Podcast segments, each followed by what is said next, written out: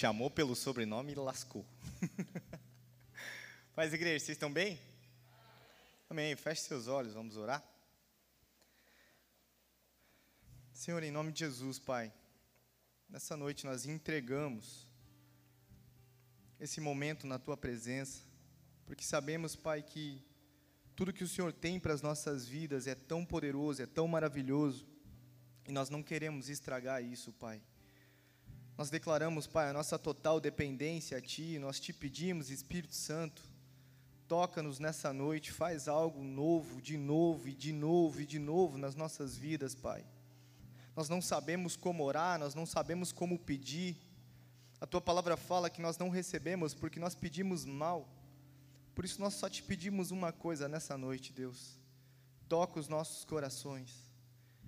Quebranta, Senhor, o coração mais duro e contrito, Pai, aquele que já está na tua presença, nós te pedimos, porque a tua palavra fala que um coração contrito e quebrantado, esse o Senhor não despreza, e por isso nós te pedimos, Pai, toca os nossos corações nessa noite, faz, Senhor, a tua vontade sobre nós, acampa os teus anjos ao redor deste lugar, de cada um aqui, Pai, que o teu Espírito Santo venha passeando no nosso meio, nós queremos atrair cada vez mais a tua presença para as nossas vidas, para o nosso coração, e que haja entendimento, Pai, dessa palavra, e que tudo que o Senhor faça nas nossas vidas, nós possamos reconhecer a tua glória, a tua majestade, porque somos totalmente dependentes de ti. Somos dependentes, Pai, da tua presença e daquilo que o Senhor já decretou sobre cada um de nós. Nós te agradecemos, Pai porque o Senhor nos escolheu para estarmos nessa noite aqui.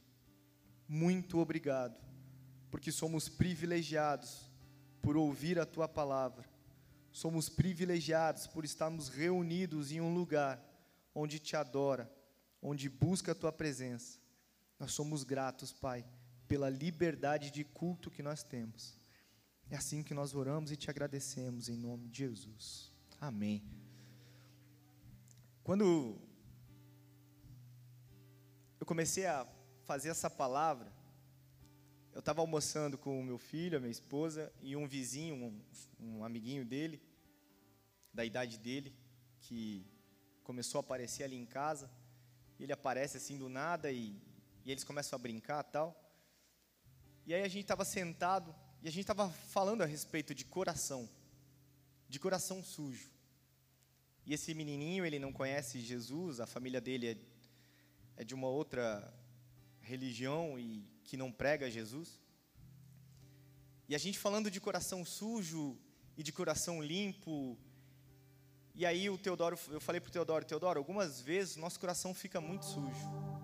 E a gente precisa, a gente precisa pedir perdão. A gente precisa se quebrantar na presença de Deus para que haja um arrependimento genuíno de cada um de nós para que então nosso coração fique limpo. E aí então o um amiguinho, esse novo amiguinho que está indo lá em casa, falou assim: Tio, eu tenho totalmente meu coração sujo. Eu falei: Então tá bom, essa é uma oportunidade para você limpar o teu coração. É uma, oportuni é uma oportunidade para você conhecer. Aí então a gente orou, e aí no final ele disse amém. E aí eu fiquei pensando o quanto eu e você como está o nosso coração?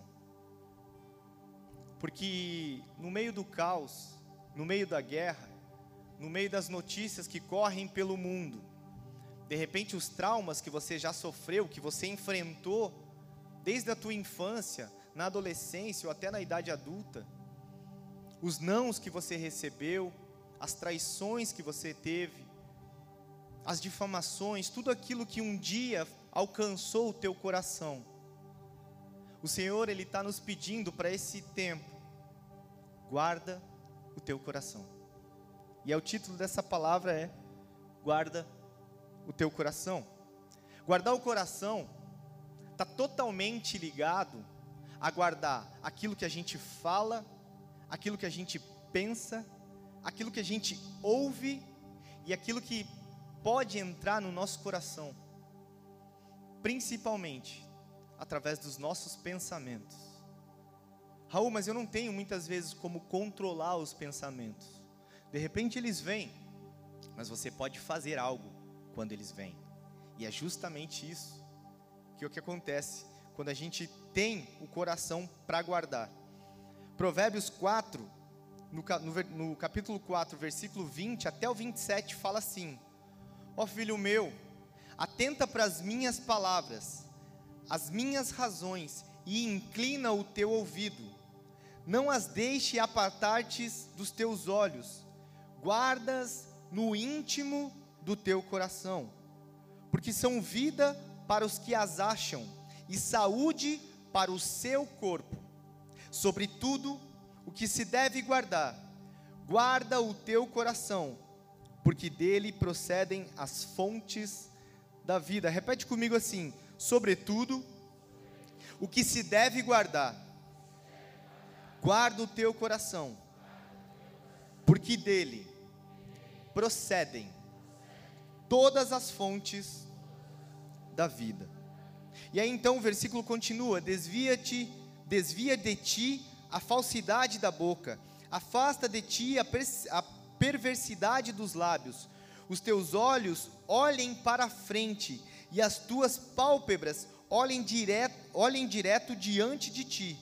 Pondera e vere, a vereda de teus pés, e todos os teus caminhos sejam bem ordenados.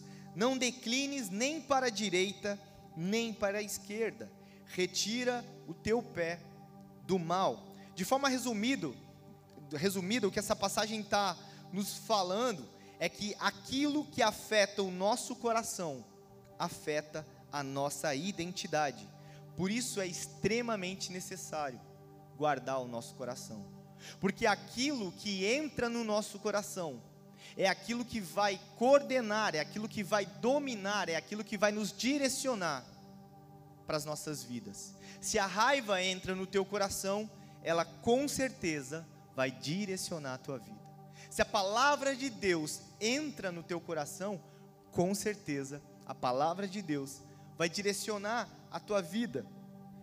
Você não precisa espalhar uma sujeira num rio para deixar o rio sujo. Você não precisa, num grande rio, você saindo e colocando um monte de sujeira. Isso levaria muito tempo, sim ou não? Num grande rio, para você contaminar aquele rio, você levaria muito tempo. Mas basta que você vá na fonte, na nascente, aonde brota água e você comece a contaminar aquela nascente, a fonte daquela água, para que então, em pouquíssimo tempo, todo aquele rio já, estivesse, já esteja contaminado. E é justamente por isso que Provérbios fala que o coração, guarda o teu coração, porque dele procede as fontes da vida. O nosso coração, do nosso coração, procedem as fontes da vida, porque é no nosso coração que nós temos as emoções, os pensamentos, os desejos, as vontades, as iras, os amores, as idolatrias, aquilo que a gente troca por Deus, é no nosso coração que nasce todos os bens e os maus que podem fazer eu e você se desviar da palavra de Deus. Salmos 119, 11 fala assim: Escondi a tua palavra no meu coração, para eu não pecar contra ti. Escondi a tua palavra onde? No meu coração. Ou seja, o meu coração é um depósito. O que nós temos depositado no nosso coração. Porque pode parecer uma bobagem, pode parecer algo tão simples, tão normal, mas daquilo que nós alimentamos o nosso coração, nós vamos falar, nós vamos fazer, porque a boca fala o que o coração está cheio tudo aquilo que nós falamos a respeito de alguém, tudo aquilo que nós falamos a respeito de nós mesmos. Porque muitas vezes não são só as pessoas de fora ou ao nosso redor que falam da gente, mas é principalmente aquilo que eu falo de mim mesmo. O que você tem falado a respeito de você? O que você tem falado a respeito do teu trabalho, do teu casamento, da tua condição financeira? Quais são as palavras que você tem proferido ou profetizado a respeito daquilo que você vai ser um dia ou daquilo que você já deveria estar sendo Porque Deus já te constituiu. As palavras elas têm poder. As palavras elas transformam um ambiente. Nós estávamos aqui em adoração. E foi uma bênção. Por quê? Porque palavras ao Senhor foram declaradas. Nós estávamos aqui em unidade para adorar alguém. E esse alguém é Jesus, esse alguém é Deus, é o Espírito Santo que nos toca para que possamos fazer essa transformação no ambiente. Ou você é aquela pessoa que, quando entra no ambiente, transforma e restaura aquele lugar, ou você é uma pessoa que entra naquele lugar e não faz diferença alguma, ou muitas vezes piora. Você é uma daquelas pessoas que as pessoas não gostam de estar perto. Por quê? Porque talvez o teu coração esteja contaminado. É no coração que nós somos afetados em todas as áreas, mas é lá também que a gente pode guardar o que existe de mais precioso, que é a palavra de Deus, como fala aqui em Salmos 119. Provérbios 23 e 26 fala assim: Dá-me, filho, o teu coração e os teus olhos observem os meus caminhos. A palavra de Deus está falando assim: Dá-me, filho, o teu coração. Muitas vezes nós dizemos: Senhor, eu entrego a Ti a minha vida. Principalmente quando a gente faz uma oração aceitando Jesus. Porque é nessa oração que nós reconhecemos que somos totalmente dependentes dele. Para entender que eu preciso de um Salvador, eu preciso entender que eu preciso ser salvo e que eu estou perdido. Porque senão não faz sentido. Uma pessoa que acha que não está perdida, ela nunca vai procurar um lugar, ela nunca vai procurar um Salvador, ela nunca vai procurar uma ajuda porque na mente dela, ela não está perdida. Só que a Bíblia fala que nós todos somos pecadores. Nós todos fomos destituídos da glória de Deus. Você entende o peso que é essa frase? Nós fomos destituídos, foi arrancado de nós a glória de Deus. Por quê? Por causa do pecado. E é o pecado que nos afasta de Deus, é o pecado que contamina os nossos corações, para que então a gente tenha um coração corrompido. No Sermão da Montanha, em Mateus 5, 8, Jesus fala: Bem-aventurados os limpos de coração, porque eles verão a Deus. Bem-aventurados, felizes são aqueles que, isso é alguém bem-aventurado, aqueles que guardam o Senhor, aqueles que guardam a palavra do Senhor no seu coração, porque só tem uma alternativa. Todas as vezes que eu busco a presença de Deus, todas as vezes que eu me quebranto, todas as vezes que eu me prostro na presença dEle, algo de ruim que estava em mim sai. Porque, deixa eu pegar um exemplo aqui. Um copo ele está cheio de água, aqui ainda tem um espacinho bem pequenininho. Tem como eu encher mais de água esse copo? Sim ou não? Sim. Por quê? Porque tem um espaço, certo? Agora imagine que esse copo está cheio de água suja. Ele está totalmente cheio de água suja. Como é que eu faço para limpar? Eu preciso pegar o copo e jogar água fora. Simples assim, né? É fácil fazer isso. Mas e como é que eu faço para que ela não se torne uma água suja de novo, e de novo, e de novo? Eu preciso fechar e blindar ela. Ou eu posso trocar essa água todos os dias. E é exatamente isso que nós precisamos fazer. Porque nós não temos condição de fechar o nosso coração. Infelizmente porque as palavras nos ofendem, porque as pessoas falam coisas, porque a, a nossa vida talvez não esteja da forma como eu sonhei para ela, talvez o meu casamento não seja o sonho que eu tinha lá atrás, talvez eu esteja vivendo um inferno na minha casa, nos meus relacionamentos, eu esteja vivendo algo tão ruim que o meu coração fechou. E se o teu coração fechou, se o meu coração fechar, a única alternativa para que ele seja limpo de novo é encher de água limpa todos os dias, até que toda aquela sujeira saia e fique somente aquilo que é limpo, aquilo que é bom, aquilo que é puro. Deus não está interessado, assim como Deus está interessado, porque Provérbios fala aqui, Provérbios 23, 26. Dá-me, filho, o teu coração.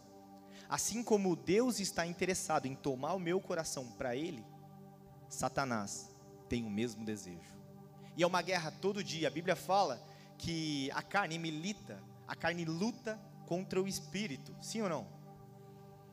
Todo dia a minha carne vai lutar contra o meu espírito, porque o meu espírito quer fazer as coisas espirituais, quer fazer as coisas que são do céu, que são as coisas do reino, mas a minha carne não quer. O meu coração, muitas vezes endurecido, muitas vezes sem a presença, muitas vezes vazio, sem um direcionamento. Na pandemia, aumentou em 60% os casos de depressão e de ansiedade as separações aumentaram drasticamente. As brigas, os suicídios e homicídios aumentaram drasticamente. Mas por que isso? Se somos uma nação conhecida como cristã. Será que nós não somos cristãos que estão sem Cristo? Será que o nosso coração, e eu não estou julgando, amém? Eu só estou fazendo uma pergunta para nós. Será que essa nação que se diz cristã, na sua grandíssima maioria, será que não falta Cristo? De verdade? Porque para eu ser cristão eu preciso ter Cristo. Para que eu seja cristão, eu preciso ter Cristo. No Sermão da Montanha, Mateus 5:8 fala: Bem-aventurados limpos de coração, porque eles verão a Deus. Assim como a palavra de Deus fala que sem fé é impossível agradar a Deus, sem ter um coração limpo, será impossível ver a Deus. Por isso nós precisamos limpar o nosso coração. Por isso nós precisamos buscar entender e como entregar para que o nosso coração seja atraído até Deus. Tinha um louvor do Filhos do Homem, até perguntei para Vanessa como é que era o nome como é que eu falava, amor, tem um louvor do Filhos do Homem que era muito antigo, que atrai o meu coração. Que ele fala: Tu és minha vida, Jesus, és meu amigo, e a tua vontade, doce Espírito, meu alimento. Sem ti não há valor em mim. Sou como um vaso de barro, pronto a ser quebrado, para ser o que queres de mim.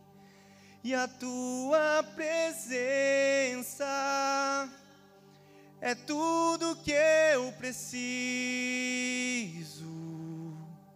e a tua presença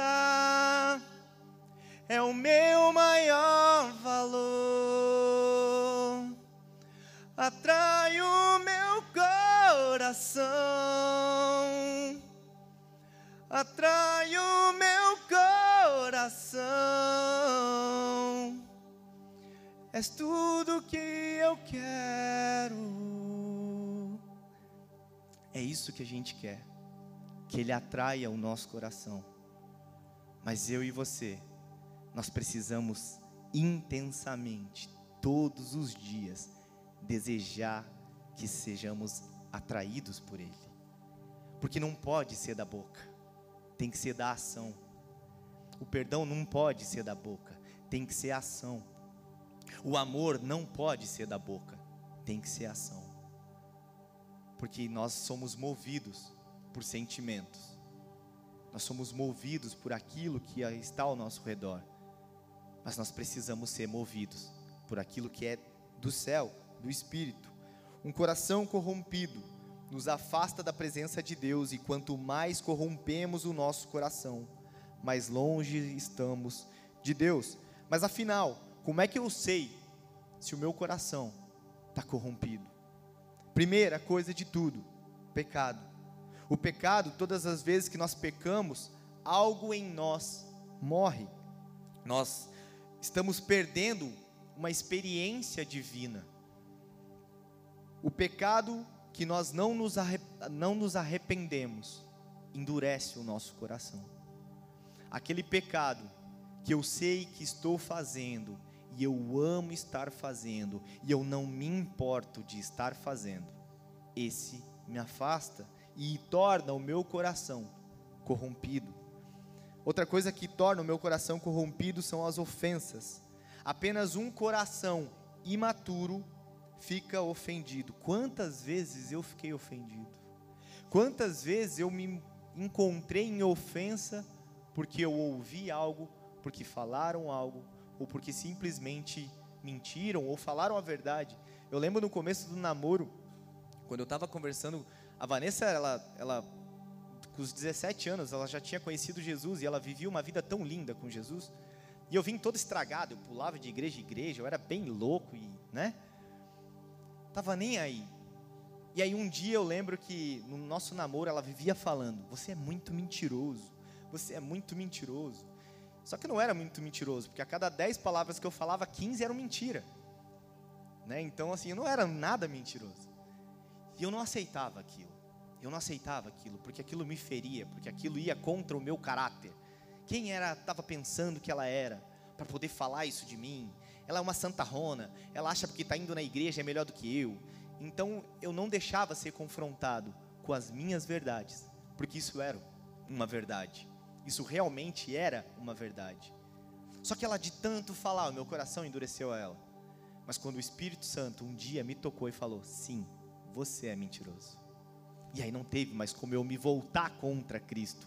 Não teve como eu me voltar contra o Espírito Santo. Porque aquela verdade não veio de uma forma humana, mas ela veio de uma forma divina para me transformar, para me restaurar. E desde então é uma luta diária para não mentir, para não pecar. É só comigo ou tem mais alguém aí? Ufa. Essa é a nossa essência. Nós lutamos todo dia, mas as ofensas não podem nos paralisar. As ofensas não podem tocar o nosso coração a ponto de fazermos parar aquilo que só Deus pode parar. Outra coisa que faz com que o nosso coração esteja corrompido é a rebelião. 1 Samuel, se eu não me engano, 15 fala que a rebelião é como um pecado de feitiçaria. E aí fica meio confuso, né? Então, peraí, ele pega um pecado e também compara com outro. Mas por que, que a feitiçaria? O que, que tem uma feitiçaria? A feitiçaria é porque, obviamente, isso invoca outros deuses, invoca outros demônios. Então ela compara a rebelião com isso.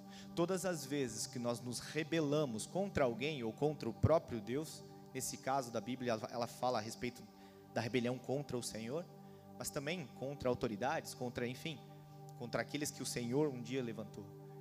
A rebelião também faz com que o nosso coração se corrompa faz com que o nosso coração esteja corrompido, assim como a desobediência a Deus. Deus pede para que eu e você possamos ir para um lado, mas nós somos tão cheios de nós mesmos que nós decidimos ir para outro lado. E lá na frente, quando tudo dá errado, nós perguntamos para Deus: Deus, por que você deixou isso acontecer comigo? Talvez Deus te responda, mas lá atrás eu te pedi para tomar uma outra direção. Lá atrás eu pedi para que você fosse por outro caminho. Quantas vezes, filha, eu te falei, se afasta desse homem. Filho, quantas vezes eu já te falei, se afasta da pornografia. Filho, quantas vezes eu já te falei, para de cobiçar a mulher do próximo, porque você é um homem casado, porque você é uma mulher casada. Deus vai dando sinais. Ele nunca deixa um filho perecer. Mas Ele é um Deus justo. E um, uma hora a conta chega. Outra coisa que faz o nosso coração ser corrompido são as feridas, as mágoas, as dores do passado e principalmente a falta de perdão. Esses são alguns dos motivos que endurecem o nosso coração. Esses são alguns dos motivos que fazem com que eu e você percamos a presença de Deus. Que nós muitas vezes não sabemos porque nós não sentimos Deus. Nós não sabemos porque nós não conseguimos ser tão tocados quanto algumas pessoas são. Muitas vezes nós não entendemos como Deus fala com fulano, com ciclano e ele não fala comigo. Mas se o nosso coração Lembra? Se o nosso coração estiver limpo, não só falar, mas nós veremos a Deus. Essa é a diferença. Mateus 15, no versículo 18 até o 20, fala assim: Mas o que sai da boca procede do coração, e isso contamina o homem, porque do coração procedem os maus pensamentos, mortes, adultérios, fornicação, furtos, falsos testemunhos e blasfêmias. São essas coisas que contaminam o homem. O nosso coração precisa estar cheio da presença, porque se ele estiver vazio, nós estamos dando lugar a todo e qualquer tipo de contaminação. 1 Pedro 4. Como é que a gente então pode guardar o nosso coração? Né? Porque o título da, da, dessa palavra é guarda o teu coração. Então, como é que eu faço para guardar o meu coração? 1 Pedro 4, no versículo 2 fala: Para que no tempo que lhe resta, fala assim, no tempo que me resta, é nesse tempo que você tem 20 anos, talvez você tenha mais 60, 70, talvez 80 anos pela frente. Se você tem 50, talvez mais 50 anos pela frente. Mas mesmo assim, se você, se você tem 10 anos, não importa se você tem 1, 2, 5, 10, 20, 30, 50, 70 anos. É um pouquinho que nos resta. E aí ele fala sobre isso. Para que no tempo que, que lhe resta, não viva mais para satisfazer os maus desejos humanos, mas sim para fazer a vontade de Deus. Como eu guardo o meu coração? A resposta é fazendo a vontade de Deus. Certa vez eu vi uma frase que diz que quem caminha com Jesus tem uma vida extraordinária, extraordinariamente dinâmica. Eu falei, ué, como assim? Porque muitas vezes a gente cai numa monotonia, numa rotina, mas quando nós somos guiados pelo Espírito Santo, nós vivemos coisas que ninguém mais vive. Nós vemos coisas que ninguém mais vive. Nós chegamos a ouvir e ver Jesus em uma cadeira, né, Esther? Isso é uma loucura para aqueles que ainda não experimentaram. Porque depois que nós experimentamos, nós vamos querer mais, mais e mais. Quantos querem ter uma experiência sobrenatural com o Senhor? Agora, quantos querem limpar o seu coração de uma forma profunda? Porque precisa ser na mesma intensidade. E não é fácil. Não é fácil. Porque todo dia o pecado vem e me chama. Todo dia vem as tentações e me chama. Todo dia o pecado vem e me chama. Mas eu escolho Deus eu escolho ser amigo de Deus. Eu escolho Cristo todo dia. Já morri para minha vida, agora eu vivo a vida de Deus. Isso tem que ser a nossa verdade.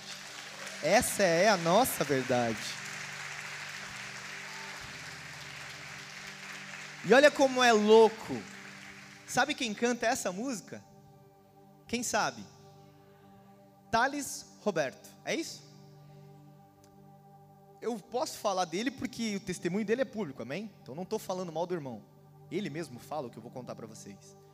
Ele foi um homem que, em pouquíssimo tempo, alcançou a fama no meio evangélico.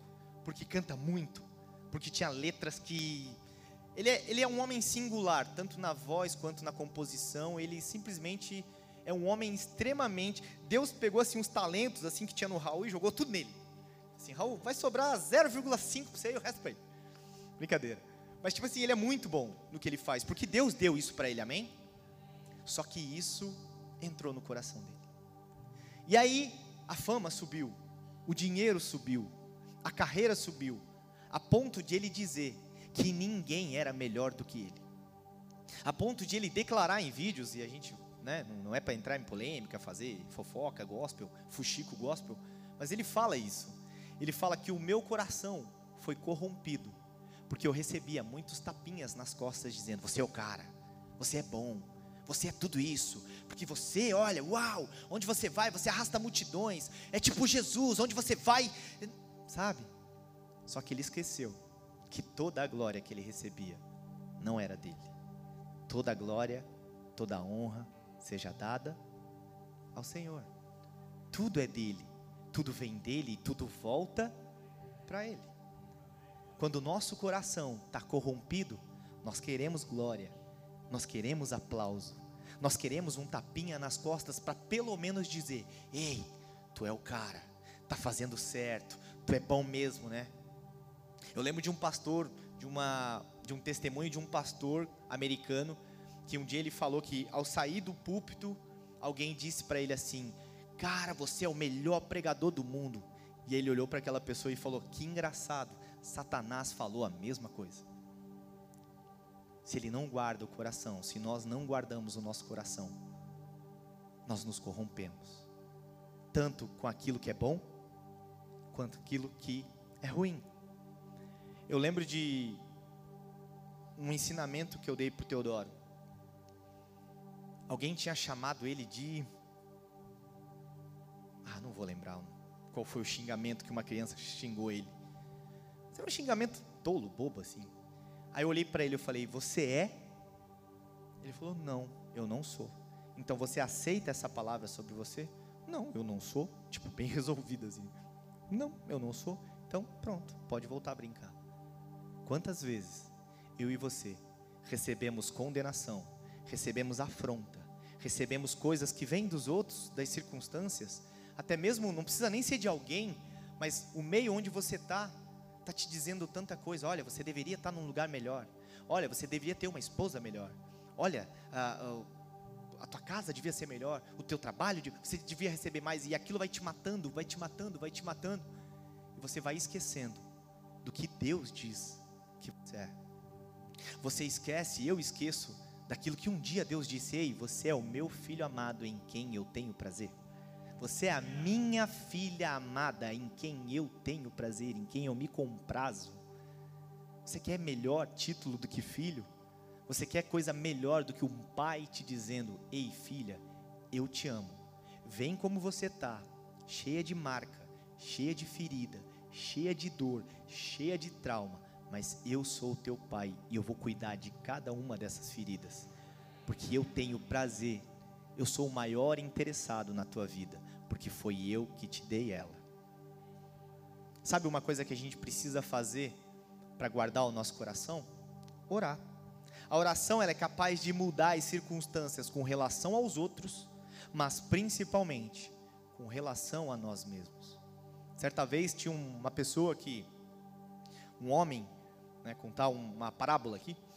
Certa vez tinha uma, um homem que reclamava de tudo, reclamava da igreja que ele congregava, reclamava do ministério que ele servia, reclamava da casa dele, reclamava dos filhos dele, reclamava do trabalho dele, reclamava do carro e da casa e assim por diante. Era um homem que vivia reclamando.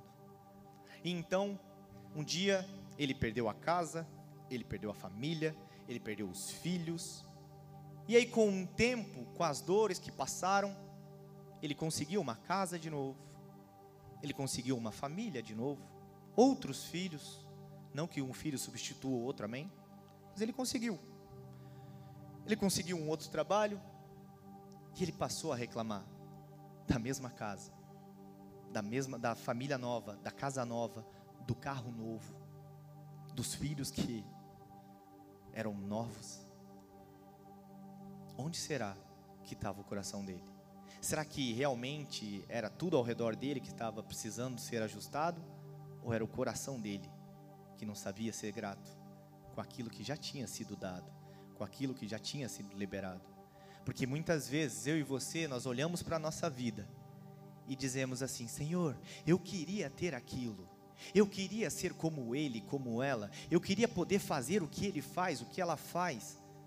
Mas Deus está te dizendo, filho, faz aquilo que eu te entreguei, porque dentro desse teu chamado, dentro desse teu ministério, eu vou fazer coisas grandiosas, porque não depende de você, depende de mim. Só obedece. E aí então um coração grato também se revela na oração. Salmos 51, 10 fala: Cria em mim um coração puro, ó Deus, e renova dentro de mim um espírito estável. Ezequiel 36, 26 fala: Darei a vocês um coração novo, e porei um espírito novo em vocês. E então eu tirarei de vocês o coração de pedra, e em troca eu darei um coração de carne. Quer um pai mais preocupado comigo que você do que o nosso Deus? Ele se preocupa se o teu coração é endurecido. Ele se preocupa se alguém te feriu. Ele se preocupa sim com aquilo que tem saído da tua boca, aquilo que você tem visto, aquilo que você tem ouvido, aquilo que você tem pensado. Porque bem sei eu os planos que eu tenho para você. São planos de bênção, são planos de te fazer prosperar e não são planos de mal. Esse é o nosso Deus. Ele sabe o que ele tem para mim e para você. Ele sabe o que entregar de mais precioso para mim e para você. Mas será que nós conseguimos enxergar isso? Será que o nosso coração não tem ficado tão duro? Nós não temos, nós temos olhado tanto para os homens, nós temos olhado tanto para as falhas dos outros, quando na verdade a gente precisaria olhar para dentro de nós e dizer: caramba, eu também sou tão falho, eu também sou tão pecador eu também necessito de misericórdia. Porque a oração ela move os céus ao nosso favor. Por isso ela é uma arma tão poderosa. Quer saber de uma outra arma que é tão poderosa quanto a oração? Palavra de Deus.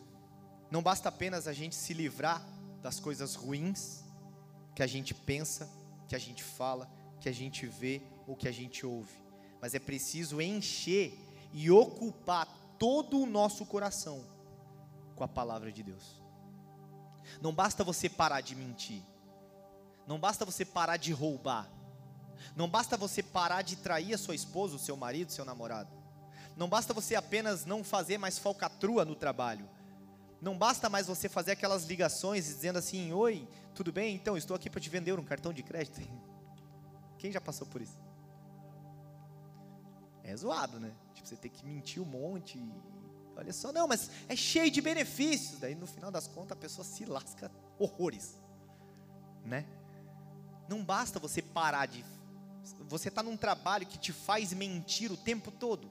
Não basta você sair de lá e procurar um outro trabalho. Porque isso é o mínimo que nós precisamos fazer, amém? Isso é o mínimo que qualquer cidadão de boa índole, e eu não estou nem falando de pessoas cristãs, porque tem um monte de cristão que também tem boa índole, o problema é que eles não têm Jesus, mas é uma outra história. Né? A gente sempre fala assim, né? Cara, você tem tanto, você, você é tão bom, você é tão maravilhoso, você é tão educado, você é tão demais, que só te falta Jesus. Quem já ouviu isso? Só falta ter Jesus, você é tão bom. Cara, ele não é bom porque ele não tem Jesus. Você entende? Tipo, só falta, tipo assim, Olha só, você tem tudo. Não, você não tem tudo, mas você só tem 0,0000001% de coisa boa. Mas você é top. Não. Se você não tem Jesus, não vai fazer diferença alguma. Porque Jesus é quem transforma. Jesus é quem restaura. Sabe o casamento que está destruído? Não tem como homem nenhum ajustar.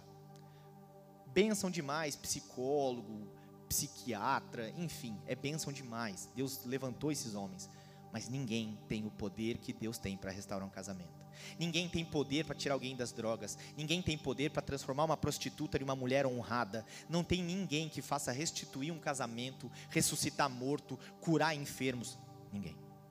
A não ser Jesus. Então é por isso que nós precisamos arrancar aquilo que é ruim. Sabe as coisas que você mesmo reconhece que são ruins em você? Sabe essas coisas que tu, que você olha para você e diz, cara, eu preciso melhorar isso. Pô, eu sou muito mentiroso, eu preciso parar de mentir. Poxa, eu, eu faço tudo isso aqui errado, eu sei que é errado e eu preciso parar. Isso, não espere que Deus venha do céu, do trono dele e dizer, não, então vem cá, filho, você é mentiroso, vou arrancar a mentira de você e joga para lá. Pronto, agora você não é mais mentiroso. Deus não vai fazer isso, porque Ele já te mostrou como é o nosso caráter. Ele já mostrou para mim como é o meu caráter. Eu só preciso arrancar. Agora, depois que eu arranco isso, depois que eu paro com isso, aí sim vem um trabalho que é tão árduo quanto arrancar tudo isso. Permanecer enchendo o meu coração da palavra dele.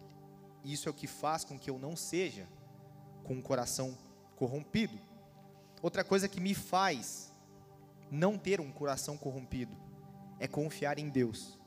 Provérbios 3:5 fala assim: Confie no Senhor de todo o seu coração e não se apoie em seu próprio entendimento.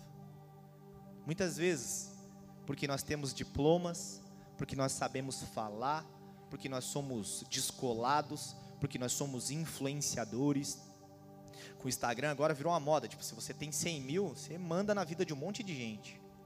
Eu já vi testemunhos, eu estava vendo de uma, uma pessoa que eu sigo lá, que é um, uma autoridade, né, e essa autoridade no marketing digital, e ele começou a falar tal de Deus, né, é muito legal, tá, tá se criando algo diferente assim no meio da galera, só que o problema não é Deus, o problema é Jesus. As pessoas estão falando muito de Deus. Quem conhece o Tiago Nigro, por exemplo? Sabe quem que eu estou falando? Tiago Nigro é uma das maiores referências, de, financi, de é, referências financeiras do Brasil. E ele é, um, ele é muito bom no que ele faz com respeito a finanças, investimento. E ele se declarava cético, ele se declarava praticamente ateu. Ele sabia que existia alguma coisa, mas não sabia o que. De repente ele teve um encontro com Deus. De repente ele foi alcançado por Deus, e eu creio nesse alcance, amém? Mas só ter o um encontro com Deus não leva ele para o céu. Como assim, Raul? Ele precisa ter uma vida com Deus. Porque em certo momento, se ele não tiver convicção de que só existe um caminho, porque eu, sempre falo, o problema do mundo não é Deus, é o filho dele. Você vê ele falando sempre de Deus, porque Deus me alcançou, porque Deus fez algo. É legal, ele tá, ainda está aprendendo, mas a partir do momento que ele falar, Jesus me tocou, porque ninguém vai ao Pai, senão por mim. Essa é a diferença. Quando eu tenho um coração contrito e quebrantado, eu sei quem me liberta. Eu sei quem me restaura. Eu sei quem me tirou do lodo. Para então eu poder dar glória e dar honra. Essa é a diferença. Então confia em Deus. Provérbios 3:5 fala: "Confie no Senhor de todo o seu coração e não se apoie no seu próprio entendimento". Por que, que eu falei do Tiago Negro? Porque ele tem todo o dinheiro que um homem precisa ter e muito mais. Ele tem a melhor casa, ele tem o melhor carro. Eu não conheço a mulher dele, mas deve ter uma mulher, deve ter uma família. Então, assim, o que o humano precisa, ele tem. Sim ou não? O que a nossa carne precisa, ele tem? Sim ou não? Sim. Ele tem tudo que um homem precisa. Mas então, por que ele mesmo se autodeclarou que era infeliz? Porque ele não tinha tudo. Porque se eu tenho tudo, eu sou feliz até tendo nada. Porque quando eu tenho tudo, isso está dizendo que eu tenho Jesus. Quando eu tenho tudo que os homens dizem que eu tenho, mas isso ainda me torna infeliz, eu não tenho tudo. Então é necessário que a gente tenha tudo, mas Ele. E por último, para que eu não tenha, para que eu consiga realmente guardar o meu coração, eu preciso amar a Deus. Mateus 22, 37 fala: Ame o Senhor, o seu Deus, de todo o seu coração e de toda a sua alma e de todo o seu entendimento. Caramba, isso é muito difícil. É fácil ou é difícil? É muito difícil. Mas então eu vou desistir, né? É uma luta perdida? Vamos desistir, né? É isso que a maioria das pessoas fazem. Ah, mas não vai dar mesmo? Ah, não tem como eu ser santo. Não tem como eu não pecar. Porque a palavra de Deus fala que todo mundo é pecador, e aquele que fala que não é pecador é mentiroso. Então, ah, eu, eu sei que uma hora eu vou pecar. Isso é um coração que não é um coração contrito e quebrantado. Isso é um coração egoísta, que pensa que, tipo assim, está perdido, está perdido mesmo. A minha luta, a nossa luta como cristão, é todo dia manter esse copo limpo, cheio da presença. Às vezes vê uma mosca e pousa aqui. E aí você. Alguns vão pegar a mosca e jogar fora e vão tomar, continuar tomando. Quem poderia fazer isso? Beleza, faz. Eu prefiro jogar a água inteira fora e pegar uma nova. Mas já sei, ui, tomar mosca. Gente come umas coisas que nem sabe, filho. O que é um cabelinho? Cabelo, cabelo no prato. que quem tem nojo de cabelo no prato? Mano, eu tiro o cabelo, jogo pro lado e como. Tá tudo bem. Quem faz isso também? Não pode mentir, irmão. Aí, eu morro. É nós. Mano, cabelo é uma parada limpa, mano. Usou o shampoo, ó, caiu, tá. O problema é quando eu encontrei um band-aid dentro do pão. Aí, mano. Band-aid, velho. Eu fiquei imaginando o padeiro amassando o pão.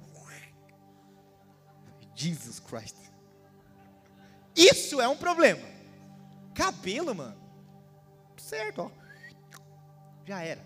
Mas band Sério, eu mastiguei. Eu falei, mano, esse pão não vai. Isso é nojento. Um band-aid, velho. Mas, amém. O pastor perguntou se estava inteiro. Pior do que encontrar um band-aid inteiro é encontrar ele pela metade, filho. Né? Igual barata, a gente encontra metade da barata no pão. Ah, onde é que foi a outra metade? Jesus amado. Senhor, que alguém tenha comido, não eu. Né? Por favor, Senhor, me livra desse mal. Então, é isso. Mas, é isso que a gente precisa ter.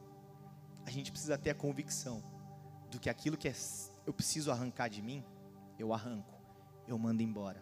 Aquilo que cabe ao Senhor, Ele vai fazer. Mas aquilo que cabe a mim, eu preciso lutar as minhas guerras todos os dias, até que Ele venha. Porque quem disse para você que seria fácil? Quem disse para você que viver com Cristo seria moleza aqui na terra? Não é. Vai ser bom demais lá no céu. Porque a palavra de Deus fala que lá não vai ter dor, não vai ter ranger de dentes, não vai ter sofrimento, vai ser só alegria. Teodoro vive falando: Ah, pai, eu queria, porque esses dias, ele estava, esses dias não, ontem, ele estava com dor de ouvido. Eu quero ir para o céu, eu quero morrer para ir para o céu. Eu falei, meu Deus, Senhor, não ouve, Senhor. Não, ele não, lá, lá, lá, não está ouvindo. Ah, sabe por quê? Porque ele, ele tem a convicção de que lá no céu não vai ter dor, não vai ter nada de ruim. Fala, por que, que você tanto quer ir para o céu, filho? Ué, porque lá vai ter Jesus e não vai ter dor. Eu falei, ah, faz sentido, claro. Né? Esse é o coração de uma criança. Por isso que o, o cora, a, a, nós devemos ser como crianças. Porque nós só precisamos querer uma coisa: Ele. E o nosso coração duro, o nosso coração azedo, o nosso coração que não perdoa, o nosso coração que teme as afrontas, isso é ruim. E eu digo para vocês, todos os dias é necessário limpar o coração, limpar o coração limpar o coração. Porque sempre vai ter um band-aid. Sempre vai ter um cabelinho. Sempre vai ter uma baratinha, uma mosca que vai querer te incomodar. Mas você cospe, come, engole bora de novo. Toma água limpa por cima. Vai. Mas não para de beber água. Você acha que eu parei de comer pão depois que estava o band-aid? Não, estava em busca do segundo band-aid, filha. E vamos lá, tá tudo bem. Você acha que tem cabelo? Nunca mais vou comer comida porque tinha um cabelo ali. Não, bora matar outro prato e bora. Tô com fome, acho 10 para não almocei hoje. Você entende? Não é por isso. Não é porque as coisas são ruins que eu vou parar. Não é porque as coisas são difíceis que eu não posso continuar. No mundo nós teremos aflições. Mas tenha bom ânimo, porque ele venceu o mundo. Baixe sua cabeça, feche seus olhos.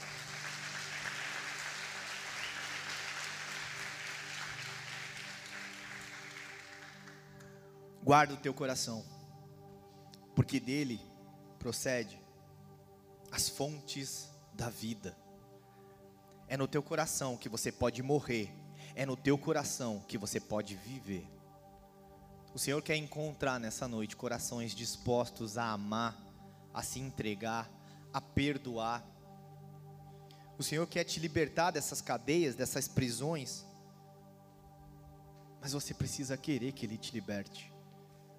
Você precisa querer, você precisa confiar que Ele é assim o teu Senhor, Ele é sim o teu Salvador. E se você veio nessa noite, pela primeira vez, e nunca fez uma oração aceitando Jesus como teu Senhor, como teu Salvador, eu quero te convidar a fazer uma oração. Porque essa oração, ela é só o, pontapé inicial, ela não vai transformar a tua vida se isso for da boca para fora. Porque mais do que essa oração, você todos os dias vai precisar ter ação. Mas ela é o início de um reconhecimento, de um reconciliamento com o Senhor.